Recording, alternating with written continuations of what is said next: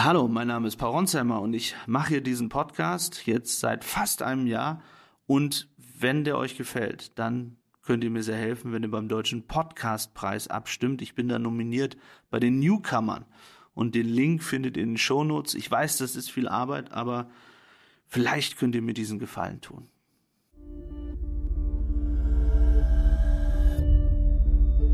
Hallo, mein Name ist Philipp Hirtow. Ich bin Journalist und Kollege von Paul Ronsheimer.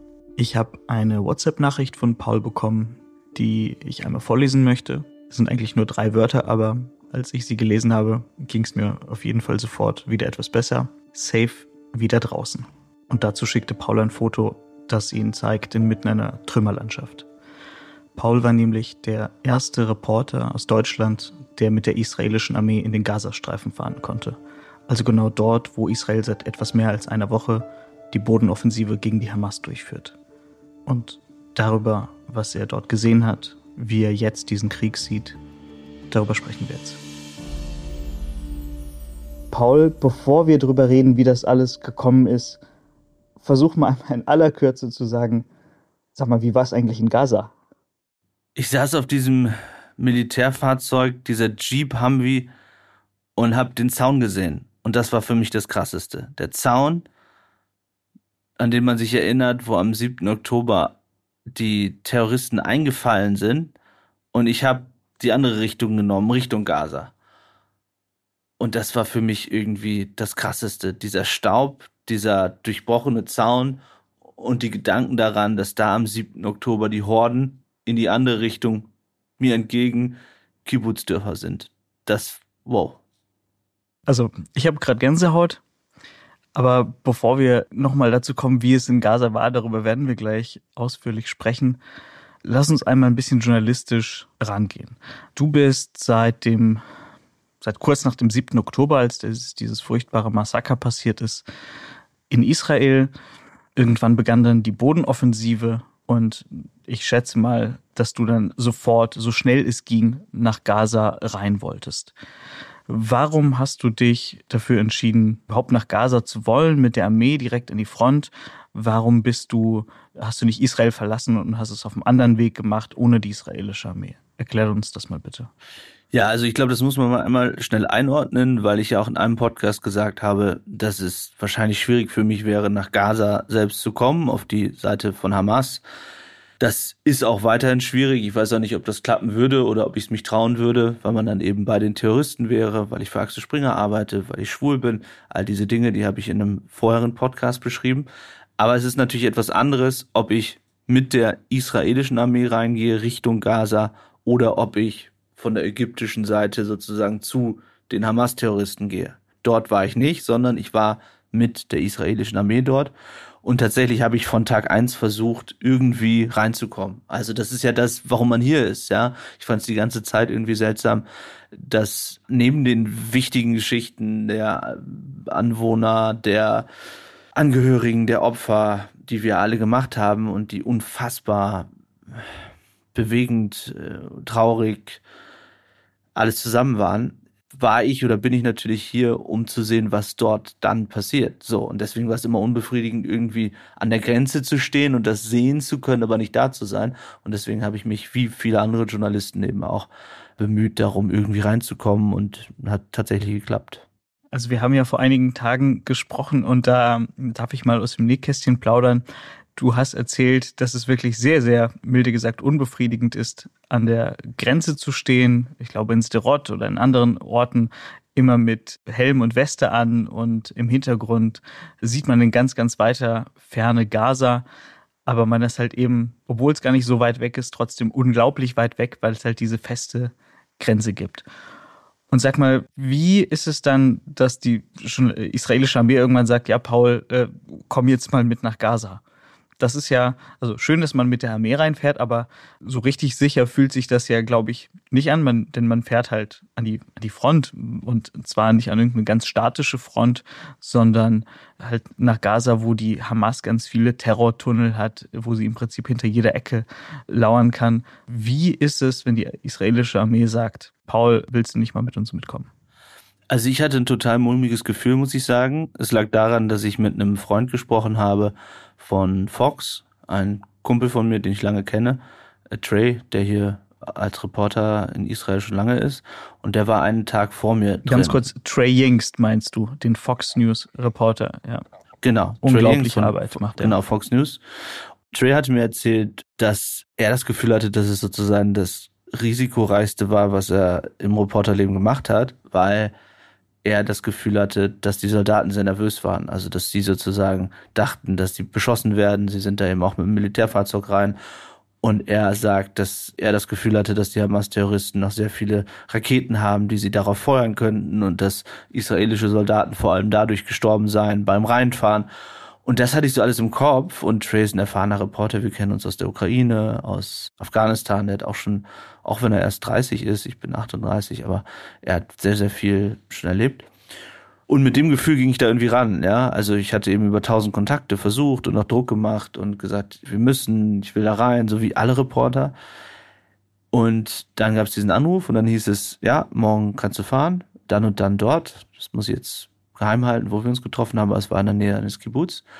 Und dann bekommt man erstmal so Unterlagen zugeschickt. Das kannte ich auch noch nicht aus irgendeinem Krieg. Also es waren so zehn PDF-Seiten oder so. Ich habe es mir nicht so genau durchgelesen, aber irgendein Satz stand da drin, so sinngemäß. Also ich fasse jetzt mal zusammen, ja. Man nimmt das ganze Risiko auf sich, man weiß, dass man sterben kann, man ähm, hört auf die israelischen Soldaten und so weiter. Aber es fühlt sich halt so komisch an. Du gehst irgendwie hier, bin jetzt gerade in Tel Aviv, gehst runter, zum Hoteldesk und sagt, da könnt ihr hier mal dieses IDF-Formular ausdrücken und dann drucken die diese zehn Seiten aus und dann unterschreibst du das so und denkst du, oh, okay, was habe ich da jetzt so gerade unterschrieben? Und dann hatte immer noch so die Aussagen auch von, von Trey im Kopf und dann war noch ein weiteres Problem für mich, so psychologisch, dass Jorgos nicht mit konnte. Also der, mein Kameramann seit, seit zwölf Jahren, sondern sie haben gesagt, sie haben in dem Militärfahrzeug nur einen Platz, neben CBS, nur für mich. Und dann konnte ich irgendwie nicht pennen die Nacht, weil ich dachte so, wow, äh, was passiert hier gerade? Hast du irgendwas unterschrieben? Und Jorgos darf nicht mit und ist das nicht ein schlechtes Omen? Und weiß nicht, ich bin, glaube ich, so um vier Uhr eingeschlafen und um sechs Uhr schon wieder aufgewacht und musste dann morgens eben in Richtung dieses Kibbutz, wo ich dann die Soldaten getroffen habe, zusammen mit dem Kollegen von CBS. Du warst mit Georgios ja auch in der Ukraine, auch sehr oft an der Front, also deswegen auch wenn du, wenn ich dich zumindest als sehr rationalen Menschen kenne, verstehe ich absolut, wenn du sowas plötzlich als äh, fast schon als schlechtes Omen siehst. Aber sag mal, wie hat denn Georgos drauf reagiert, als du ihm gesagt hast, ja, äh, Georgos, ich fahre zwar morgen an die Front nach Gaza rein, aber du bist nicht dabei. Ja, der war total pisst natürlich und hat dann immer gesagt, ich hätte nicht genug versucht. Und dann habe ich auch, ich habe auch die ganze Zeit halt dann noch alle möglichen Leute angerufen, weil man muss sich das halt so vorstellen, ich kann jetzt nicht in die Details gehen, aber ist jetzt nicht so, dass es irgendwie einen Weg gibt und du sagst, okay, der kommt da jetzt rein oder so, sondern man muss halt immer wieder versuchen und Leute überreden und überzeugen und es gibt da ja auch gerade am Anfang nicht so ein klares Kriterium, ja. Also es ist ja nicht so, dass man sagen kann, die haben jetzt so und so viele Leser oder die kommen aus dem Land, deswegen kommen die jetzt mit, sondern häufig geht's halt um Kontakte, um Überzeugungsarbeit und so weiter. Und äh, aber da war ich so an mit meinem Latein am Ende, weil äh, die gesagt, nee, es gibt nur diesen einen Platz, nimm ihn oder nimm ihn nicht. Und dann habe ich gesagt, okay, dann muss ich jetzt halt alles mit dem Handy filmen. Okay, Paul, lass uns über eine kleine, aber etwas kuriose, irgendwo doch aber auch ernsthafte Zwischenepisode sprechen. Und zwar, du bist dann an diesen Grenzübergang oder zu diesem Kibbutz gefahren, äh, über den du nicht sprechen kannst, wo du dann die israelischen Soldaten getroffen hast, mit denen du rein bist. Aber bevor du diese Soldaten getroffen hast, hast du ja zufälligerweise noch einen Podcast aufgenommen und du hast, du warst also in Israel und hast mit Wladimir Klitschko gesprochen, dem Bruder von Vitali Klitschko, dem Bürgermeister von Kiew. Du saßt also in Israel in einem Krieg und hast mit Wladimir Klitschko über einen anderen Krieg gesprochen, in dem er sich gerade befindet und über den du davor auch fast zwei Jahre lang durchgehend berichtet hast. Wie hat sich das angefühlt? Also auf der einen Seite in Israel zu sein, in einem Krieg und über einen anderen Krieg zu sprechen und auf der anderen Seite halt selbst kurz davor zu sein, nach Gaza zu fahren und sich eigentlich mental mit dem anderen Krieg zu beschäftigen. Ja, das war total schwierig, weil Wladimir sich dann auch noch verspätet hat. Also wir hatten eigentlich einen Termin abgemacht und dann haben wir irgendwie fast 45 Minuten gesprochen. Wir haben uns an einem Ort gemacht, schon in der Nähe dieses Kibbutz und wir hatten da Freunde, wo wir in das Apartment konnten. Und Ja, ich habe dann versucht abzuschalten, aber ich wusste, wir müssen noch diesen komplizierten Weg nehmen und ich dachte immer so, oh, wir schaffen das nicht rechtzeitig dahin, weil es auch kompliziert, an bestimmte Orte zu kommen, weil Straßen gesperrt sind, äh, weil man teilweise durch so Hinterland muss und dann haben wir uns da echt auch noch verfahren und sind irgendwie glaube ich, fast 20 Minuten danach zu spät zu diesem Treffpunkt äh, zu kommen. Aber mir war das Gespräch halt mit Wladimir, ich wollte das jetzt auch nicht absagen, einfach weil wir hatten das vereinbart und mir ist halt auch total wichtig, irgendwie dass weiter auch im, hier bei uns im Podcast über die Ukraine gesprochen wird, denn ich meine, damit haben wir ja mal auch angefangen und das machen wir sicherlich auch wieder und weiter und natürlich werde ich irgendwann wieder da sein, aber ich fand es halt irgendwie in dem Moment total wichtig zu sagen, sag mal, wie geht's dir eigentlich damit, dass jetzt alle über Israel reden? So. Aber natürlich hatte ich im Kopf, weil er dann auch sagte, sag mal, irgendwie, was machst du und so und ich gesagt, ja, ich fahre dann gleich an die Front und er so, oh Gott, was machst du da, wie ist das da und so und ich hatte aber nicht genügend Zeit, mit ihm danach noch zu reden. Der wollte dann unbedingt wissen, sag mal, äh, bist du gut zurück und so und dann habe ich ihm auch sofort, als ich als ich das Handy, also als wir wieder zurückkamen, das Handy anmachen konnte, habe ich ihm sofort geschrieben.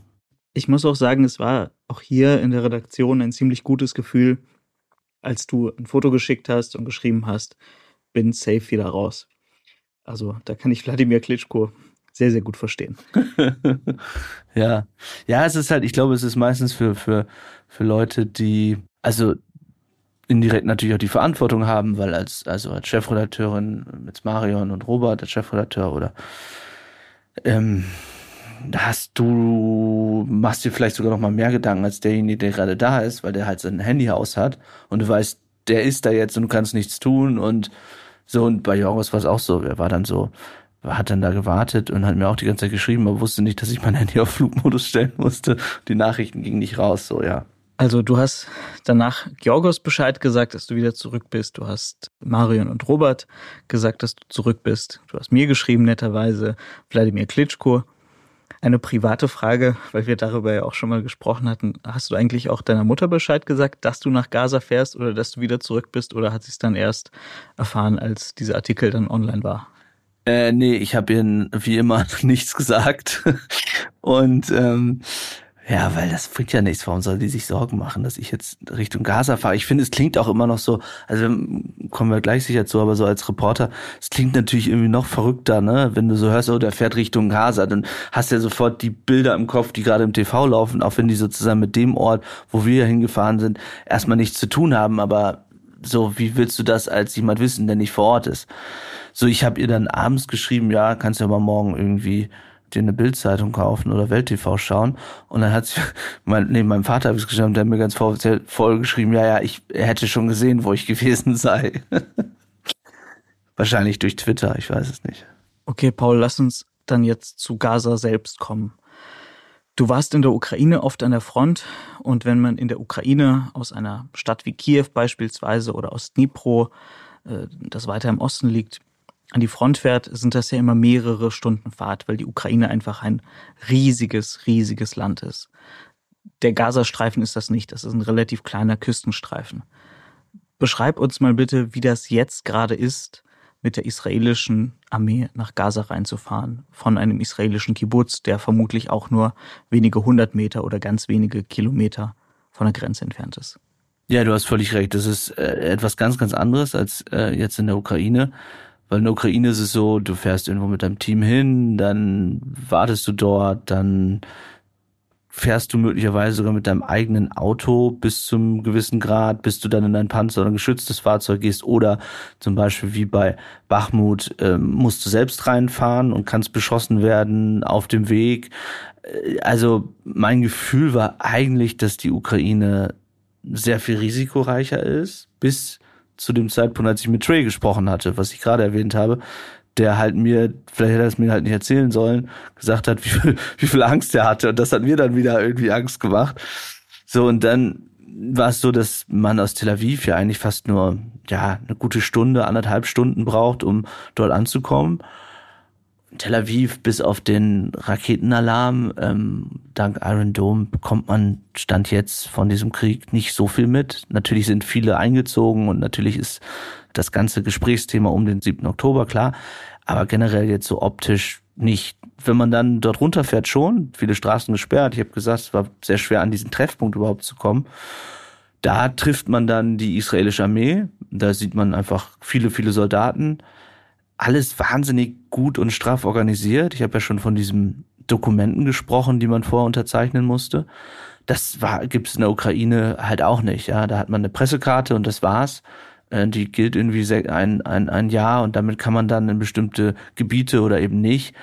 Man könnte aber auch an gewissen Gebieten, weiß ich nicht, eine Woche bleiben oder zwei Wochen sich mit ukrainischen Soldaten embedden, wenn man das will. Ist also sehr, sehr viel einfacher dort. Also das ist in Israel was ganz anderes und dann sind da mehrere Pressesprecherinnen vom IDF. Dann, bevor wir sozusagen auf diesen, ja, auf dieses Militärfahrzeug sind, haben uns die nochmal vorgelesen, was wir dürfen, was wir nicht dürfen. Man muss auch, ist vielleicht wichtig zu sagen, hinterher sozusagen einmal was, was fotografiert wurde, ob da Stellungen fotografiert wurden, die sensibel sind und so weiter. Da schaut dann die Armee nochmal drauf. Das, das muss man, dem muss man sozusagen zustimmen. Kann ich aber nachher äh, was zu erzählen. Bei mir wurde jetzt nichts irgendwie äh, gesagt, dass ich irgendwas vermeintlich nicht veröffentlichen dürfe oder so, sondern es ging allein darum, Kenntlichmachung von Location oder Personen und so weiter. Also aus meiner Sicht harmlos. Die lesen dann nochmal alles vor, dann rufen sie doch mal einen Officer an und dann geht's drauf. Und das Verrückte ist, ich dachte, so wie ich es aus der Ukraine ungefähr kenne, wir sind jetzt erstmal irgendwie, weiß ich nicht, zwei Stunden unterwegs oder so, ja. Und dann fährt man los und nach gefühlt fünf bis zehn Minuten, weil es ja direkt an der Grenze ist, ist man an diesem Zaun, über den ich gesprochen habe. Und das war das erste Mal, wo ich dachte, Wahnsinn, das ist also der Zaun, durch den die Terroristen kamen und ist halt wahnsinnig viel Sand, ist so dünenartig und die Sonne stand relativ heavy, aber dieser Zaun steht eben symbolisch für so, so viel jetzt. Einerseits eben vor dem 7. Oktober die Tatsache, dass Gaza, dass aus Gaza niemand rauskam, ja, oder schwer rauskam. Und dann für das Massaker, dass eben Terroristen angreifen konnten und auch das mangelnde Sicherheitsgefühl und jetzt wiederum in dieser Phase eben für den Krieg, der, der gegen die Hamas geführt wird. Aber das war schon irgendwie ein ganz besonderes, auch seltsames Gefühl, diesen Zaun zu überqueren. Und wie weit ist die Front denn von diesem Zaun entfernt? Also nicht in Kilometern gefragt, sondern wie viele Minuten oder Stunden habt ihr gebraucht, bis ihr dann da wart? Denn die Videos, die ich dann von dir gesehen habe, da hat man jetzt schon recht viel, sagen wir mal, Kriegsgeräusche gehört. Und zwar nicht nur Explosionen in der Ferne, sondern auch Gewehrfeuer oder Maschinengewehrfeuer. Also wie lange seid ihr da gefahren, bis ihr dann da wart? Ja, das hat mich eigentlich am meisten überrascht. Ich dachte, wie gesagt, wir würden viel länger unterwegs sein. Ich habe es nicht gestoppt, aber gefühlt waren es so 20 Minuten vielleicht. Und dann haben wir gestoppt und waren in Beit Hanun, also dem ersten Ort dort, den die Israelis auch angegriffen haben, relativ am Anfang. Und da stand wirklich nichts mehr. Also alle Häuser waren komplett zerstört. Aber dann, was mich eben überrascht hat, du hast angesprochen, es war halt in nächster Nähe Gewehrfeuer zu hören. Und teilweise so laut, ich bin jetzt nicht so gut im Distanz irgendwie einschätzen, aber für mein Gefühl waren das wenige hundert Meter entfernt. Ja, Im Hintergrund immer noch hier Gewehrfeuer und immer wieder Explosionen, jetzt wie in dem Fall. Der Kommandeur hat gesagt, dass die Truppen hier ganz weiter kämpfen und jetzt hört man das Feuer sehr laut, auch immer noch hier. Und das hat mich schon überrascht, weil ansonsten wirkten die Soldaten jetzt abwechselnd, manchmal ruhig, manchmal dann doch irgendwie sehr on alert. Also die Stimmung war nicht so ganz einzuschätzen, aber die Tatsache, dass dann irgendwie das Feuer losging, das hat mich irgendwie schon irgendwie stutzig gemacht und verwundert. Und dann hatten wir dort so ungefähr, ja, zwei Stunden vielleicht konnten dort mit Kommandierenden sprechen oder mit einem Kommandeur und den Soldaten dort.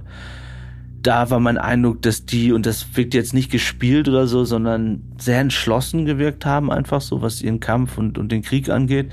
Viele davon erzählt, dass sie Freunde, Verwandte haben, die am 7. Oktober gestorben sind, dass sie deswegen in der Armee sind, dass sie deswegen kämpfen wollen. Zivilisten habe ich überhaupt keine gesehen. Also ich habe auch keine Leichen gesehen dort in Betanun. Es war möglich, dass sie unter dem Schutt seien. Die Soldaten sagten mir gegenüber, dass sie auch keine Leichen dort gefunden hätten. Ich kann es oder konnte es zu dem Zeitpunkt nicht überprüfen. Nach Aussage von den Soldaten war es so, dass sie aufgefordert haben, dass die Zivilisten Beta nun verlassen. Wir versuchen alles, um zivile Opfer zu vermeiden. Wir kündigen Angriffe an. Wir fordern die Menschen auf, Gebiete zu verlassen. Offenbar, so sagen sie zumindest, sind dem die meisten oder alle nachgekommen. Und die Terroristen, also die Hamas-Terroristen, haben sich dort in der Nähe in Tunneln versteckt. Und während wir dort gesprochen haben, war nicht weit entfernt davon ein Angriff. Am nächsten Tag schickte mir auch ein befreundeter Kameramann ein Hamas-Propagandavideo, was ganz in der Nähe aufgenommen wurde. Ich weiß nicht zu welcher Ortszeit, wo man ungefähr ja, weniger als einen Kilometer davon entfernt Kämpfe sieht, wie Hamas-Terroristen einen Panzer angreifen. Ich weiß nicht, was da passiert ist, aber es war auf jeden Fall in dieser Region. Also diese Kampfhandlungen, die gab es definitiv noch.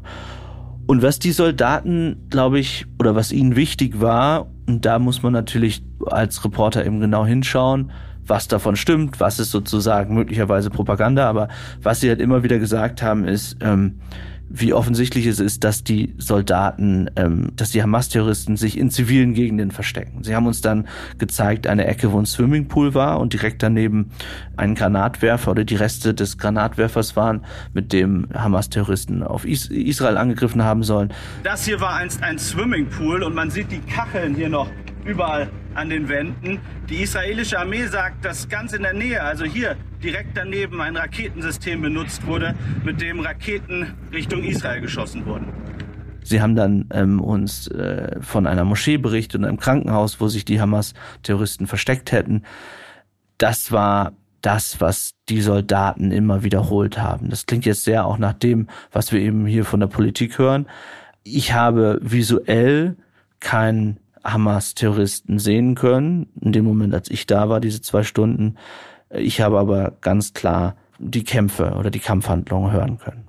Du hast das jetzt so nebenbei erwähnt, dass bei einem Swimmingpool diese Raketenabschussrampen gefunden wurden. Ich glaube, viele dürfte es überraschen, dass es in Gaza überhaupt Häuser mit Swimmingpools gibt, weil das Bild, das von Gaza gezeichnet wird, ist ja ein etwas anderes. Ähm, aber offenbar scheint es da ein recht großes Gefälle zu geben in Gaza.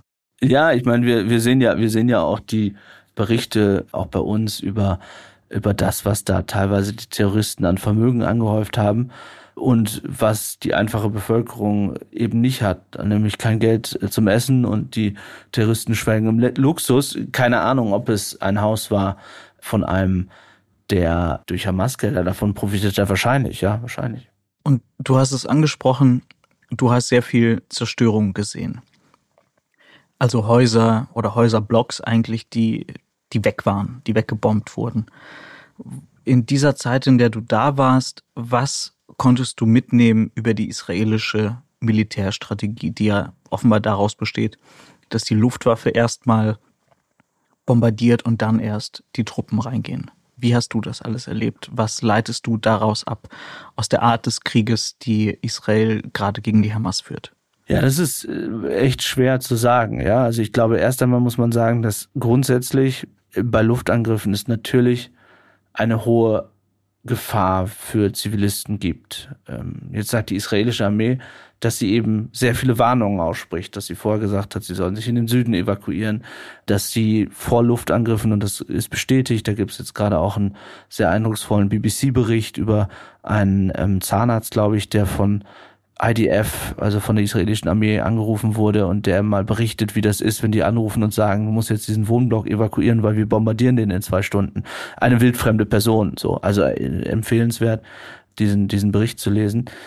Ich glaube den israelischen Soldaten das, dass sie keine zivilen Opfer wollen. Ich habe diese Frage fast allen Soldaten dort gestellt, weil ich finde, es ist auch momentan neben anderen die wichtigste Frage dieses Krieges, wie kann man äh, zivile Opfer vermeiden und vermeidet die israelische Armee zivile Opfer. Und da gibt es unterschiedliche Antworten der Soldaten. Die, die, die einen haben sehr darauf verwiesen, was eben die israelische Armee macht. Und das ist einzigartig. Also wenn ich an andere Kriege denke, kenne ich das nicht, dass die Armee sozusagen ganz klar sagt oder sehr genau sagt, wo sie angreift, dass es Warnungen gibt, Telefonanrufe, all diese Dinge. Andere Soldaten waren allergisch bis genervt ob dieser Fragen zu den zivilen Opfern, die dann so eine Gegenfrage gestellt haben, was hat die Hamas mit unseren Zivilisten gemacht? Und schaut mal an, wie viel besser wir Zivilisten behandeln. Also du merkst schon, dass, äh, dass die Israelis sehr genervt sind von dieser Debatte, die in den USA, in Deutschland und überall, wie ich finde, völlig zurechtgeführt wird, was man tun kann. Aus ihrer Sicht oder ihrer, ihrer Perspektive führen sie einen Krieg, der alles tut, um zivile Opfer zu vermeiden. Ich mag es nicht zu beurteilen, was die Realität über die Opferzahlen ist. Jetzt aufgrund dieses eines Besuchs, wo ich auch keine Leichen noch einmal sehen konnte und auch nicht länger äh, Investigation machen konnte als diese zwei, zwei, drei Stunden, die, die, die wir dort waren. Mir ging es eher darum, ähm, auch einen Eindruck von den israelischen Soldaten zu bekommen. Die wirkten auf mich jetzt nicht wie Heißsporne, ja, was ich auch schon in vielen Kriegen erlebt habe, auch in der Ukraine oder in Syrien, in, im, im Irak, sondern sehr entschlossen und sehr zielgerichtet in dem, was sie dort tun. Lass uns gerne am Ende dieses Gesprächs noch einmal über die große Frage stellen, wie man so einen Krieg führen kann und sollte, auch in Bezug auf zivile Opfer. Aber nochmal zurück zu deinen persönlichen Eindrücken in Gaza. Wie, als wie gefährlich hast du es denn wahrgenommen, als du denn wirklich da warst? Trey von Fox News hat dir gesagt, dass er sich noch nie so sehr in Gefahr gefühlt hat. Bei der einen, auf bei der Fotos Reise rein, ne? Also bei, er sagte sozusagen dieser, dieser Weg rein.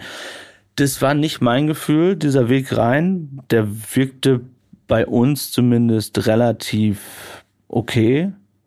Es gab einen Moment, wo, wo plötzlich die, die Soldaten irgendwie kurz raus in die Waffe gezückt haben. Ich weiß nicht, ob es irgendeinen Alarm gab, das haben sie nicht, nicht, nicht aufgeklärt es war dann eher die Frage, wie nah sind jetzt eigentlich die Terroristen. Also in dem Moment, wir haben über das Video gesprochen, das ich dann aufgenommen habe, als man dieses Gewehrfeuer genau hört.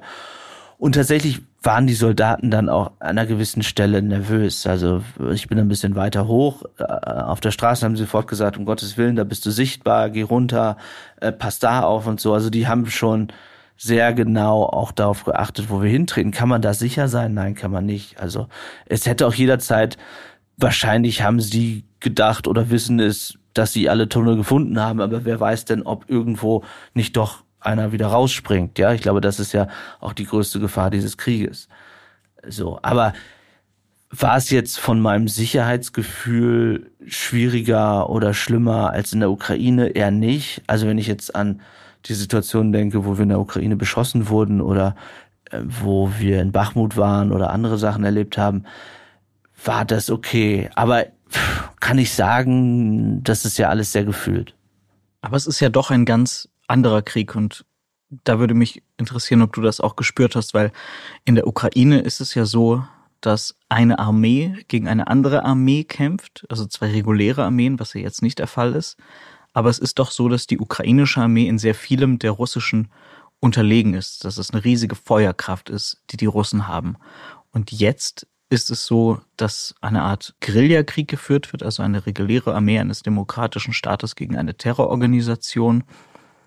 Kannst du einmal versuchen, so den Unterschied zu beschreiben, das Gefühl in der Ukraine an einer riesigen Front, die ja teilweise mehr als 1000 Kilometer lang war, versus Israel in Gaza gegen die Hamas. Also ein kleiner Küstenstreifen gegen eine verhältnismäßig kleine Terrororganisation, auch wenn die mit ihrem Tunnelsystem natürlich doch sehr, sehr gefährlich ist. Also ich kann jetzt total falsch liegen, aber erst einmal fühlt sich so an, dass äh, die israelische Armee diesen Krieg gewinnen wird. Also zumindest militärisch. Und das ist schon mal der Unterschied beim Krieg Russland greift die Ukraine an, wo es hier Gewinne gab, da Verluste, da gewinnt die Ukraine, da denkt man, Mensch, jetzt kann die Ukraine den Krieg gewinnen, jetzt sieht's wieder so aus. Also ich finde es relativ klar, das kann jetzt Wochen, Monate dauern, aber am Ende wird irgendwann Israel sagen, wir haben den Krieg gewonnen. Ich glaube, die Frage ist eher, wie hoch sind die Verluste auf israelischer Seite? Und du sprichst es an, das ist dann dieser Guerillakrieg, der von dem man in Beta Nun, wo wir waren, einen Vorgeschmack bekommen hat, aber der sicherlich erst dann besonders krass wird, wenn, und das ist ja jetzt passiert, auch in den letzten Stunden, Gaza-Stadt erreicht worden ist. Denn da sind die Tunnelsysteme noch mal größer, da werden sich die meisten versteckt haben. Hier haben das Generäle mit einer Art Vietcong verglichen, wobei Vietcong wahrscheinlich der falsche Vergleich ist, weil da am Ende haben sich ja die Amerikaner zurückgezogen und äh, die, also die vermeintliche Großmacht. Und in, in dem Fall, glaube ich, ist es so, dass die Israelis ganz klar hier die Hamas-Terroristen besiegen werden. Aber die Frage ist, und das ist die Unsicherheit, und du sprichst die Luftschläge an, der Grund, warum die Israelis so viele Luftschläge benutzen, sind die Tunnelsysteme und ist die Sorge, dass zu viele Soldaten in diesen Tunneln in direkten Kämpfen sterben könnten.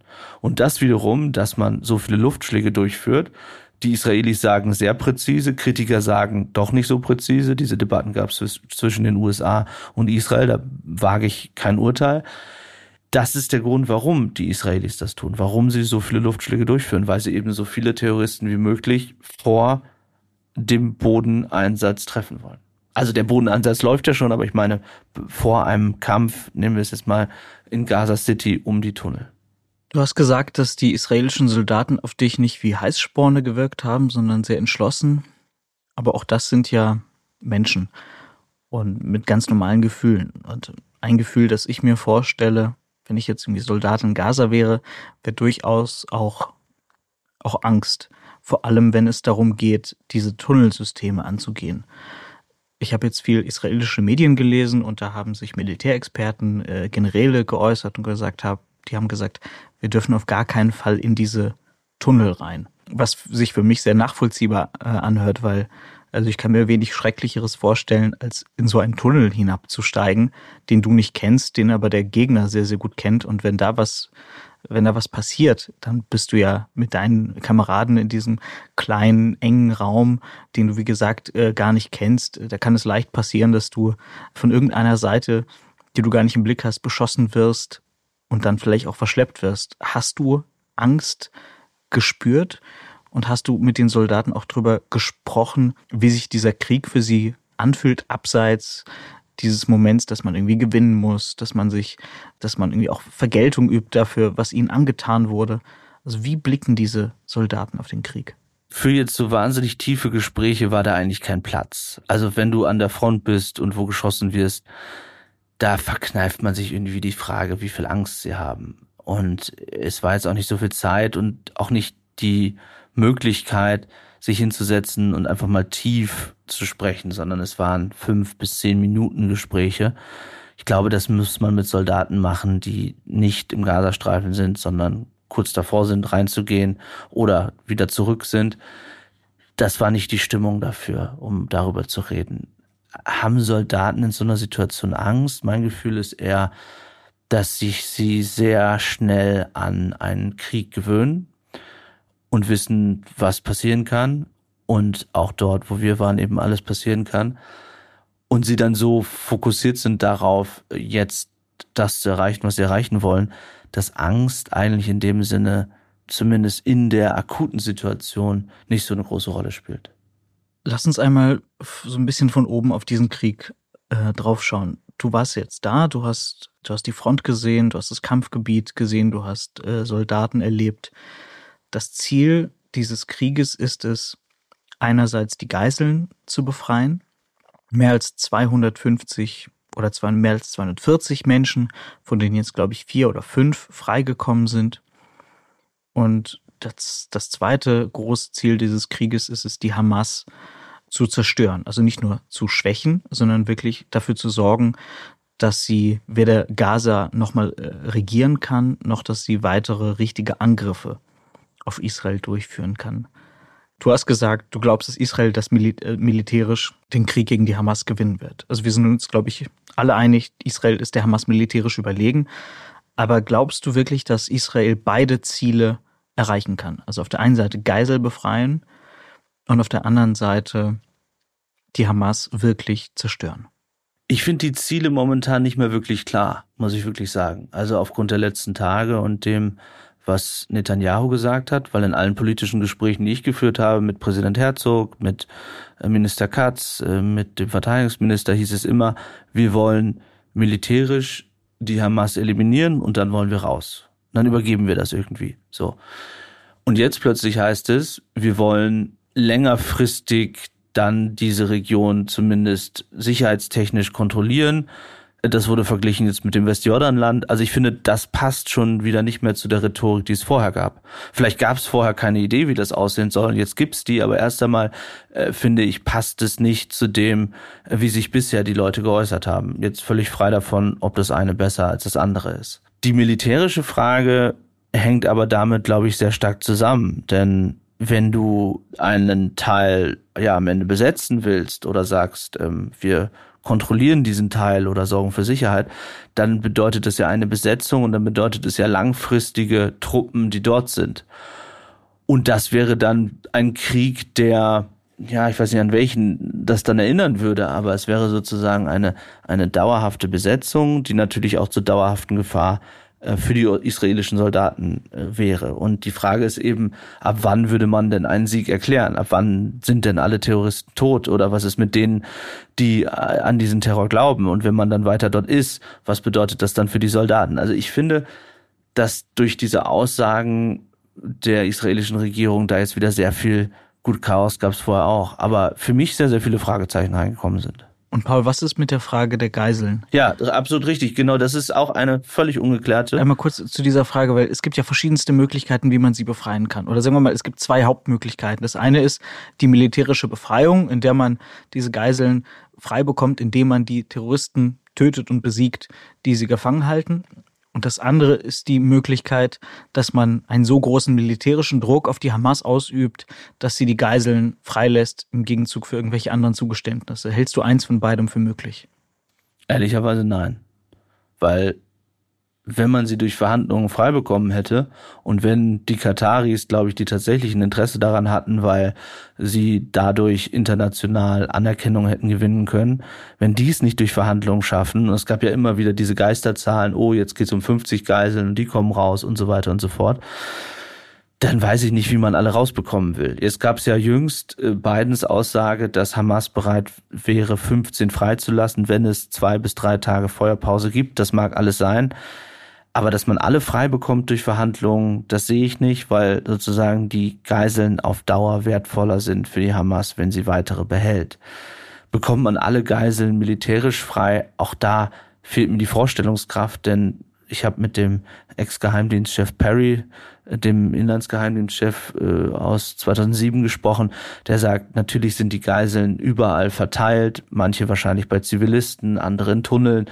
Das heißt, militärisch wird man nicht alle auf einmal befreien können. Ich will jetzt mir nicht, weil äh, ich auch so viele Angehörige getroffen habe und ich das so grausam finde, in welcher Situation die sind. Ich war bei einer Mutter, die ihre neunjährige und 15-jährige äh, jetzt bei Hamas äh, dort hat, die schon gesagt hat, sie will sich selbst irgendwie eintauschen lassen als Geisel, um ihre Kinder wiederzusehen in Gaza. Also das eskaliert natürlich immer weiter und der Druck wird auch auf die auf die auf die Politik größer ähm, ich möchte die Hoffnung nicht aufgeben, aber mir fällt die Vorstellungskraft, dass eines von beiden, also mit der Verhandlung alle Geiseln frei oder militärisch alle Geiseln frei, dass das wirklich klappt. Aber Paul, so brutal es ist, was heißt das dann? Also wir sprechen ja auch von, von Alten und von, vor allem von Kindern, die da gefangen sind und von vielen Ehefrauen und Ehemännern und Schwestern und Brüdern, aber vor allem die Kinder.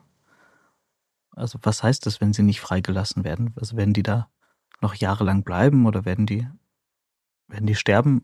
Du, ich, ich, ich, ich weiß es nicht. Also ich traue, ich meine, wir müssen uns ja nur anschauen, was am 7. Oktober passiert ist. Das will ich gar nicht wiederholen, aber die Bilder hat ja jeder gesehen. Ich gehe davon aus, dass wir irgendwann im, im, im Weiterverlauf dieses Krieges noch schlimmere Videos sehen könnten. Also dass es Erschießungen gibt, dass es Botschaften gibt, dass es irgendetwas gibt, weil die Hamas-Terroristen sozusagen neue Wut erzeugen wollen, beziehungsweise ihrer Bevölkerung zeigen wollen, dass sie vermeintlich die Angriffe der israelischen Armee, aber weißt du, ich finde so, ich will da irgendwie echt gar nicht drüber nachdenken, was, was passieren könnte. Du hast vorhin die große Debatte angesprochen, wie man so einen Krieg führt oder führen kann. im Hinblick auf zivile Opfer. Ich sehe auf Social Media viele Posts auch von Leuten, die jetzt gar nicht so wahnsinnig ideologisch drauf sind, aber die irgendwie sagen, ja, äh, so geht's auf jeden Fall nicht. Es, es sind schon tausende Zivilisten wahrscheinlich gestorben auf palästinensischer Seite. Ähm, auch wenn Israel ein Recht hat, sich zu verteidigen, aber das sind auf jeden Fall äh, zu viele zivile Opfer. Und mein Gedanke ist ja erstmal, naja, ähm, das ist, das ist alles wirklich tragisch, aber ich würde in erster Linie die Hamas für diese zivilen Opfer verantwortlich machen, weil sie kann jederzeit diesen Krieg beenden, indem sie die Geiseln freilässt und den Beschuss auf Israel einstellt. Auch noch als äh, Argument für diesen Krieg, den ich persönlich für notwendig äh, halte. Ähm, man hat das Dritte Reich beispielsweise auch nicht besiegt ohne zivile Opfer. Was ist dein Blick auf diesen Krieg? Ähm, kann man oder muss Israel den bis zu Ende führen? Oder ist das so, dass man ab einer gewissen Stufe sagt, naja, nee, das geht nicht, das sind zu viele Opfer auf palästinensischer Seite und jetzt muss man äh, über andere Wege sprechen?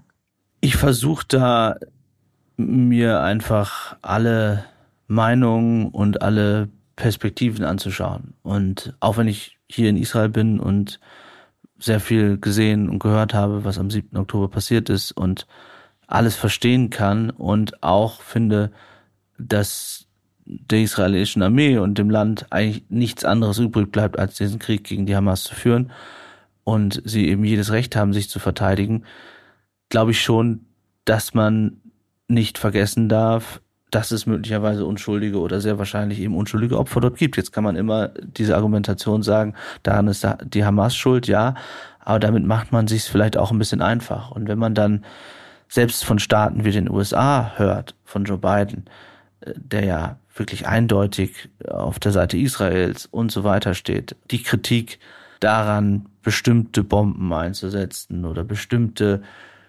Angriffe zu fliegen oder bestimmte Feuerpausen nicht zu wollen, dann macht mich das schon nachdenklich. Also ich glaube, man sollte, egal wie man darauf schaut, auch immer versuchen, sich in die Perspektiven der palästinensischen Zivilisten hineinzuversetzen. Du sprichst die Bedenken der USA an. Was glaubst du ganz ehrlich, woher diese Bedenken kommen? Ist das das Mitleid mit der palästinensischen Seite oder ist das eher die äh, Befürchtung, dass der internationale Druck zu groß wird. Weil wenn ich mir also die Kriege der USA in Erinnerung rufe, beispielsweise die große Koalition gegen den Islamischen Staat, also wie man da in Mosul und Raqqa vorgegangen ist, da habe ich die ganz große Sorge der USA um die zivilen Opfer nicht bemerkt. Und ich sehe die Sorge um die zivilen Opfer auf der arabischen, muslimischen Seite auch überhaupt nicht, wenn ich an die Kriege in Syrien denke, im Jemen und so weiter. Also diese Debatte um die zivilen Opfer, wird die geführt, ich meine nicht auf der palästinensischen Seite, sondern international aus Mitleid mit den Palästinensern oder rein aus Sorge um internationalen Druck? Ich glaube schon, dass es in den USA viele Menschen gibt, die Mitleid mit der palästinensischen Bevölkerung haben auch wenn du es mit früheren Krisen oder Kriegen vergleichst, ähm, tatsächlich mehr mit der palästinensischen Bevölkerung als mit zum Beispiel der syrischen oder äh, der irakischen. Was Joe Biden angeht, denke ich, dass er sehr taktisch handelt, weil er auch weiß, dass bei den Demokraten es viele, viele kritische Stimmen gibt. Warum auch immer, aber die gibt es. Das haben ja auch deutsche Politiker berichtet, die in den USA waren ähm, und wo sich demokratische äh, Politiker nahezu ja, also wütend waren auf Joe Biden, dass er so klar an der Seite Israels steht. Das heißt, es gibt einerseits innenpolitische Gründe und andererseits außenpolitische, denn natürlich haben die USA Sorge, dass die arabische Welt so, so sehr in Unruhe verfallen könnte, ähm, dass sich dieser Krieg doch weiter ausweitet. Also dass doch die Hisbollah eingreifen könnte, dass der Iran weiter eingreifen könnte. Äh, wir erleben ja in Jordanien, gut, ich glaube nicht, dass sie militärisch eingreifen würden, aber wir erleben eben eine, eine aufgrund der zivilen Opfer eine extreme Polarisierung, Emotionalisierung, die immer Konsequenzen haben kann. Und deswegen glaube ich, versuch, versuchen die USA, so, so lese ich, ich es zumindest, ausgleichend zu wirken, vor allem vor dem Hintergrund, dass sie glauben, dass das außer Kontrolle geraten könnte. Aber da vielleicht zum Abschluss äh, kann ich nur sagen, das scheint den Israelis, zumindest mit denen ich spreche, ziemlich egal. Also nicht die zivilen Opfer, sondern was die Reaktion anderer Länder sein könnte. Denn alle hochrangigen Politiker, die ich getroffen habe, Herzog, den Präsidenten, Galant, den Verteidigungsminister, die haben gesagt, der 7. Oktober hat eben alles verändert. Und es ist nicht so, dass sie das, zumindest mein Eindruck, irgendwie als vermeintliches Beispiel Ausweg suchen, sondern das ist sozusagen für sie ein so einschneidendes Erlebnis gewesen, für die Familien, für alle Menschen hier. Und das können sich viele nicht so richtig verdeutlichen, die nicht hier waren, die diese Angehörigen nicht getroffen haben. Das Gefühl, dass sie so verletzbar waren am 7. Oktober und dass das nie wieder passieren darf. Wir reden viel über nie wieder im Sinne des Holocaust, aber dieser 7. Oktober hat etwas gemacht mit der Gesellschaft hier und das überträgt sich natürlich auch auf diejenigen oder besonders auf diejenigen, die jetzt diesen Krieg gegen die Hamas führen. Und wenn wir das vergleichen würden, wenn es zum Beispiel einen Krieg wie 2014 gegeben hätte ähm, oder danach, wo es kein Massaker an 1400 ähm, Juden vorher gegeben hätte, dann glaube ich, gäbe es schon längst eine Waffenruhe, eine Feuerpause und Verhandlungen und so weiter. Aber wir dürfen nicht vergessen, wir sprechen immer noch über die Antwort auf den 7. Oktober. Das ist jetzt die, die Analyse zu dem, was in Israel und in den USA passiert. Ich will das überhaupt nicht werten, ob das jetzt rational richtig oder was auch immer ist. Ich versuche das aus sehr journalistischer Sichtweise einfach zu analysieren. Okay, Paul, ich glaube, wir haben wirklich alles ähm, analysiert und besprochen über deinen Besuch. Zum Abschluss eine persönliche Frage. Was machst du eigentlich, wenn du aus einem Kampfgebiet zurückkommst? Trinkst du dein, dein berühmtes, ich muss die Frage zu Ende stellen, trinkst du dein berühmtes Glas Rotwein oder was machst du? Ja, ich habe tatsächlich hier gerade einen Rotwein stehen und Jorgos, der Fotograf, der nicht mitkommen durfte, schnarcht so ein bisschen im Hintergrund. Der ist nämlich völlig platt von der Sonne, obwohl er Grieche ist. Aber ich habe gerade ein halbes Glas Rotwein getrunken, muss aber sehr früh morgen wieder aufstehen, um für Welt TV zu schalten. Ich glaube morgen früh. Deswegen relativ wenig Alkohol hier. Das ist doch dann eine gute Nachricht zum Schluss. Danke dir, Paul. Danke, Philipp. Bis zum nächsten Mal. Ciao, ciao. Ciao, ciao. Danke fürs Zuhören. Es würde uns sehr freuen, wenn ihr den Podcast abonniert, eine Bewertung dalasst und natürlich die Glocke aktiviert, damit ihr jedes Mal benachrichtigt werdet, wenn es eine neue Folge gibt. Redaktion Philipp Pietow und Antonia Heyer. Aufnahmen aus aller Welt Vadim Moisenko und Georgos Mutafis. Produktion Serda Dennis.